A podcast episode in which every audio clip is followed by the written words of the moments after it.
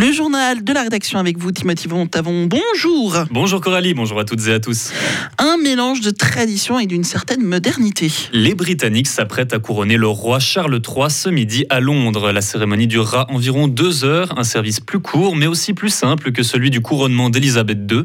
L'objectif c'est aussi de montrer l'évolution de l'église anglicane dont le monarque est le gouverneur suprême, Caroline Cook, pasteur de l'église anglicane de la Côte dans le canton de Vaud.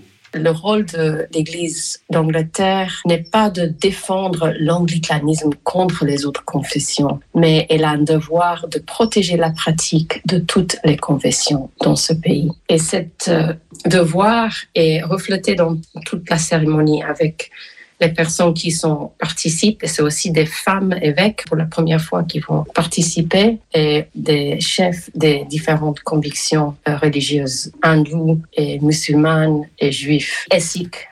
Les festivités du couronnement doivent durer trois jours. Après la cérémonie de ce samedi, les Britanniques pourront participer à des fêtes de voisinage demain. 10 000 d'entre eux, tirés au sort, assisteront à un concert au château de Windsor. Lundi, jour férié, la famille royale appelle la population à mener des actions de bénévolat une étape de plus. Le passage inférieur de Cormanon à Villars-sur-Glane a été inauguré hier en présence d'une centaine de personnes. Ce tunnel de 1500 tonnes est une des parties d'un plus vaste projet, la Transaglo, longue de 17 km. L'objectif de cet axe, relier Avry à Gain en mobilité douce. Le projet de 160 millions de francs devrait être terminé en 2028. Est-ce réaliste? Jean-François Steyert, directeur de l'aménagement et de la mobilité. C'est réaliste s'il n'y a pas trop de procédures, s'il y a des gens qui s'opposent euh, jusqu'au bout, quand des, quand des bouts de projet, ça ira un peu plus longtemps. Ça nous pose des questions de fond sur les, le poids de l'intérêt individuel contre le poids de l'intérêt collectif sur des projets qui sont démocratiquement décidés. C'est pour ça que souvent, quand on pose la question est-ce que ça va durer une année ou cinq, je dis en termes d'ingénierie, de plan, c'est deux ans.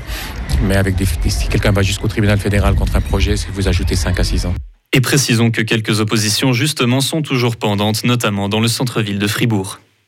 Le café du Belvédère va bientôt entamer des travaux pour sécuriser sa terrasse. La ville de Fribourg étudie depuis hier un projet d'examen de la falaise qui soutient l'établissement. S'il aboutit, les travaux devraient coûter près d'un million de francs et durer jusqu'à un an et demi à compter de septembre 2023. L'État de Fribourg dépensera 80% de la somme nécessaire. Le reste sera à la charge de la ville et du propriétaire du café. Le café en question restera ouvert cet été. Information importante pour les pendulaires. Si vous prenez le train entre Fribourg et Berne, votre temps de trajet va, être rallongé de 3 minutes dès 2025. C'est l'un des changements du nouvel horaire des CFF en Suisse romande qui va entrer en vigueur dans deux ans. La conférence des transports de la Suisse occidentale a présenté hier une refonte importante des horaires. L'objectif est de renforcer la ponctualité des trains, mais aussi de permettre la réalisation de gros travaux.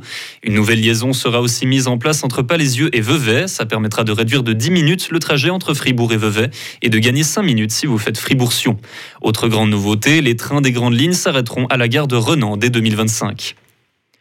Le PLR tient aujourd'hui sa réunion de délégués à Kreuzlingen en Turgovie. Ils vont lancer leur campagne électorale en vue des élections fédérales d'octobre et dévoiler leur positionnement quant à la loi sur le climat qui sera bientôt votée. Le parti entend dépasser le PS en termes de suffrage et récupérer ainsi sa place de deuxième parti de Suisse. Parmi les grands noms seront présents Thierry Burkhardt, président du parti, et la conseillère fédérale Karine Keller-Souter. Viola Amert rencontre aujourd'hui le pape François. Elle doit discuter avec lui des relations entre la Suisse et le Vatican, notamment sur la question de l'Ukraine et sur l'avenir de la garde pontificale. La conseillère fédérale doit aussi assister demain à la prestation de serment des 23 nouveaux gardes suisses. Une vidéo de la déposition de Donald Trump dans son procès face à une ancienne journaliste du magazine Elle a été rendue publique hier. Sur la vidéo en question, on y voit le milliardaire américain nier en bloc tous les faits qui lui sont reprochés. La plaignante l'accuse notamment de l'avoir violée dans une cabine d'essayage d'un magasin de lingerie à New York il y a plus de 20 ans. L'ancien président ne s'est pas présenté à son procès qui a commencé la semaine dernière.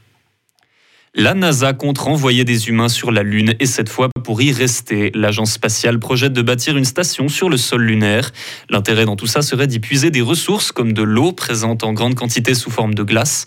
Pour l'instant, ce n'est que musique d'avenir. La technologie pour une mission de ce genre ne devrait être mise au point que d'ici 2030 au plus tôt. Les pluies violentes en Afrique centrale continuent de faire des ravages. Elles poussent les rivières à déborder en République démocratique du Congo. Des inondations ont démarré hier et ont déjà causé plus de 170 morts. La saison des pluies est malheureusement loin de s'arrêter et devrait s'achever seulement à la fin du mois. Retrouvez toute l'info sur frappe et frappe.ca.